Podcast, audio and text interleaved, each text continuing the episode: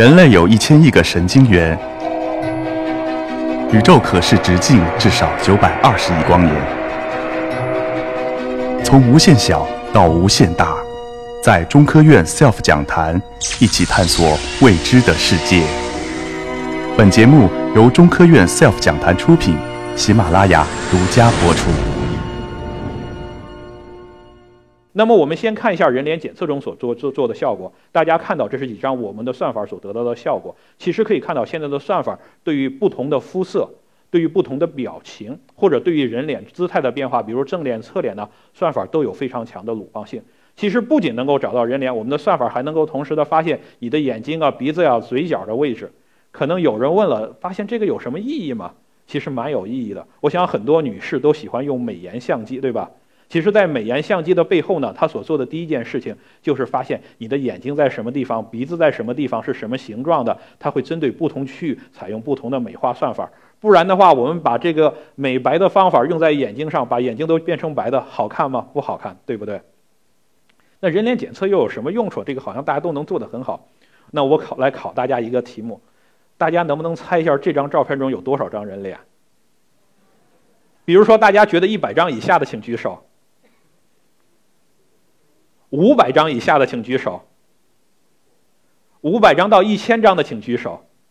哦，现在有不少手了。那一千张以上的，哦，那我也能看到一些手。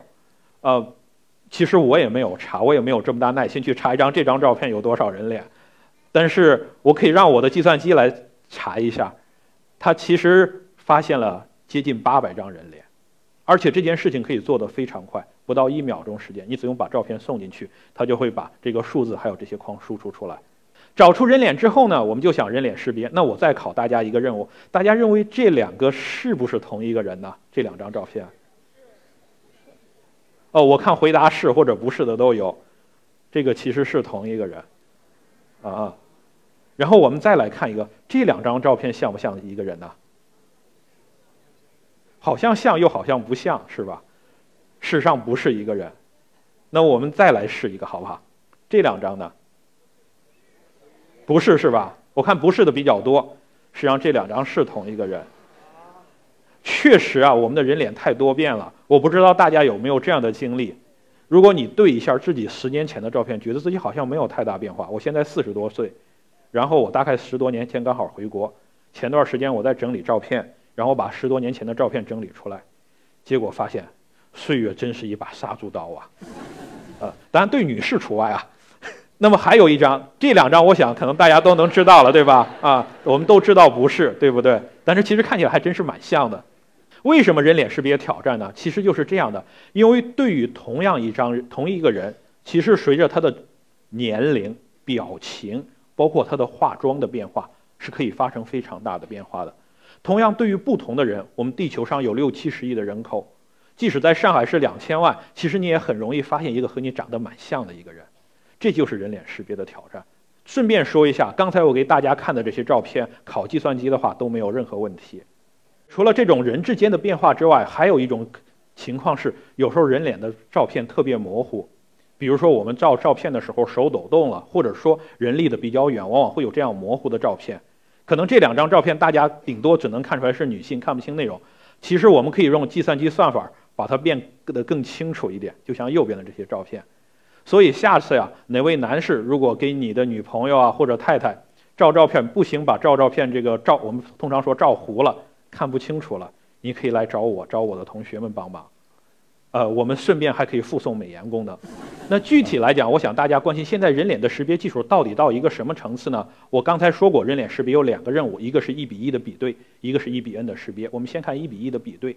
一比一的比对的时候呢，往往是用在一些门禁和海关系统。所以我们首先要保证一点的是，它一定不能让两个一个人不是他的照片的时候能够通过。比如说我拿着张三的身份证，不是我的身份证去通关的通过。所以说呢，它会决定，就是说，在一个多大的数据集上，你发生误识率首先要非常低，然后再是识别的精度。我们先看二零一四年的时候，事实上我们可以做到十的四次方，也就是上万人。那么慢慢到十的五次方、十的六次方，实际上在现在的时候，我们在做这个实验的时候，已经可以保证千万级的时候有百分之九十九的识别率。大家问这些大概有什么意义呢？我讲一些应用场景。不知道大家去过没有？深圳没有？深圳湾和香港所相邻的呢，有一个叫深圳湾口岸，是中国最大的单个的海关通关口岸之一，每天大概有六万人通过。然后呢，如果是说我们在二零一四年的技术的时候，用这个技术，大概每三个小时会错判一次，就是说每三个小时可能有人用假证件就能混混过去一次了。那如果在二零一五年的技术是什么呢？每两天会错判一次。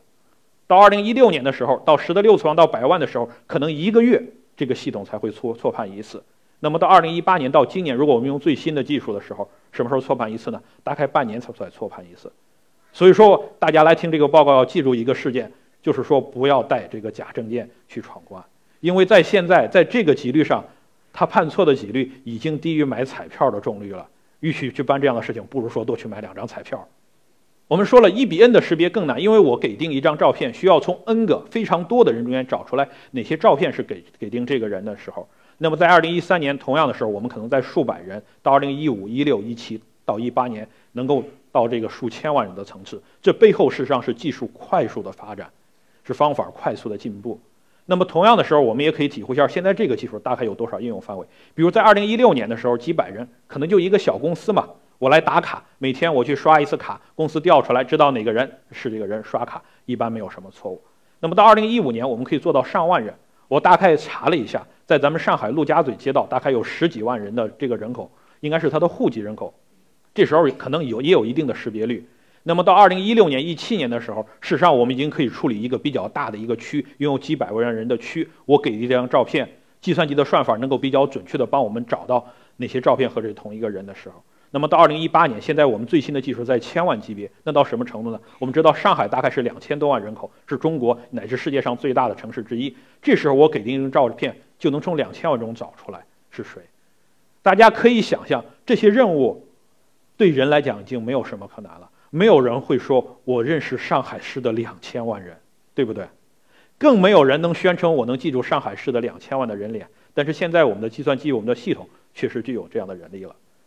我们的课题组事实上在这里面有一些原创性的方法，很多方法在国际上有最顶级的论文发表，同样被大量的引用。同样，我们参加过一些国际竞赛，像 MegaFace 是美国华盛顿大学组织的一个国际竞赛。我们在 FGNet 跨年龄任务之上的任务上呢，排在谷歌之后，排在第二位。谷歌市场用了两亿的训练数据，我们只有几百万。同样，我们技术也跟企业合作，用在了像南京地铁的大规模呃这个人脸识别啊，还有像像一些智能的服务摄像头等等这些应用。除了人脸识别，我们做的事情还有包括从视频中去识别人的行为。在这件事情上，我们事实上很多的技术也到了像呃商汤啊这些大型的企业得到了比较广泛的应用。呃，我们还有一个技术呢，是从场景中能够检测和识别这样的文字。这个有什么应用呢？大家现在经常去海外，呃，去美国、英国可能还好一点，比如去俄罗斯，或者说去韩国，可能我们看不懂路牌，看不懂菜单。这时候你只要拿手机拍一下，它就会自动把这些文字检测识别出来，并给你翻译出来。这些技术呢，我们实际上也与也与华为合作，已经应用了华为的手下一代智能手机中间去。我们还应用医院合作去做这种青光眼的辅助诊断的识别。我们还把这些技术用到水下，让水下的图像变得更清晰，让计算机能够识别水下的这些浮游生物啊、这些鱼啊、这些对象等等等等。课题组做了很多成果，如果大家有兴趣，可以去我们的主页看一下。那同样呢，在过去的几年中间呢，我们也参加了计算机视觉领域一些知名的国际竞赛，取得了多次第一。为此，我们的学生也付出了巨大的努力。我想，在这个领域啊，我们中国确确实实在世界第一集团，我们并不比世界最领先的技术有明显的差距。这也是为什么我们中国现在要重视发展人工智能技术的一个重要的原因。同样的话呢，作为一个科学院的课题组，我们做这些技术更多的是服务大众，所以我把我们的模型、我们的代码，虽然我们花了很大力气做出来的，都无偿的在网上进行了开源开放。每个公司、每个个人，只要您感兴趣，都可以来用我们的代码。如果大家有兴趣的话，可以扫一下这个二维码，获得这个下载的地址。最后，这是我们的课题组，谢谢大家。